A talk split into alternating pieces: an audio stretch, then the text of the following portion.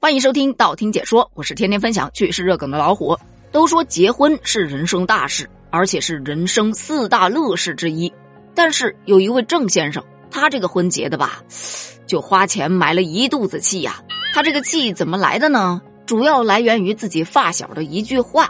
当时参加完婚礼，发小就跟他说了这么一句：“哎呦喂，这菜都是预制菜，还不如回农村办呢，既新鲜又实惠。”这一听，郑先生就坐不住了，因为他为了能够给亲朋好友留下一场难忘的婚宴，是特意选了市区一家很知名的酒店，而且选的是五千九百八十八元，也就是小六千块钱的宴会套餐，这是该酒店最贵的一栏，为的就是让大家在酒席上能够吃好喝好。可没想到，大家没吃好，郑先生就开始较真儿了，他就把菜单上面的菜品一个个的去摸了摸。发现除了几样海鲜和时令蔬菜，其他的基本上都是在网上可以买到的预制菜，蒸一蒸，摆个盘就能上桌，成本一千来块，你收我六千，六千你要是好吃倒也认了。问题是他在婚礼之后向很多的亲朋好友做了菜品回访，结果他那些好朋友们得知他这一桌菜需要六千，没有一个人相信的，都觉得十分的不可思议。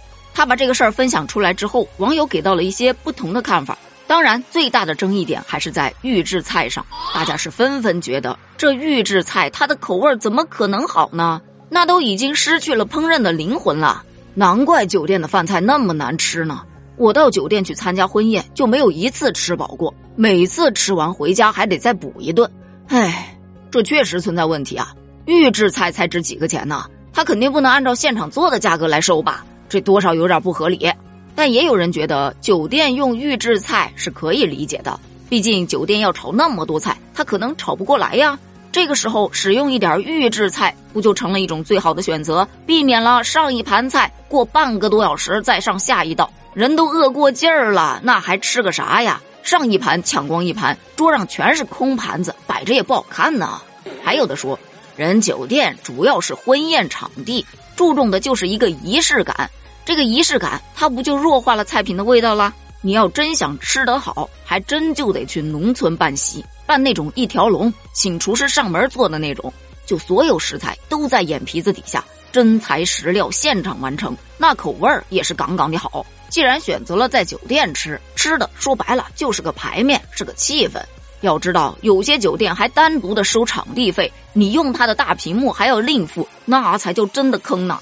这种观点说简单点，就是说一盘菜它放在不同的地方，价格不一样嘛。还是我们以前举过的白菜的那个例子，你在家里面炒一盘白菜才几块钱，到街边摊儿八块十块，到了大酒店一盘不得收你二十啊？这应该就是属于白菜的排面和吃白菜的气氛了吧？再来说第三个探讨点，就是很多人啊其实是非常支持主人公的爆料的，因为他们都觉得现在的酒店酒席啊真的是暴力宰客呀。以次充好的事儿就没断过，是时候有人出手好好整顿整顿了。还有另一个观点，就说这个主人公的发小这情商不高啊，人家结个婚，你非要搞得人家是又尴尬又不爽，好歹等人家心情愉悦的过完洞房花烛夜呀。这下好了，确确实实给自己的兄弟来了一个终生难忘的婚礼呀。但这种难忘方式大可不必。综上所述。这个事件当中，惹大家争议最大的还是属于预制菜。我不知道你有没有发现，预制菜真的是在慢慢的侵入到人们的生活当中。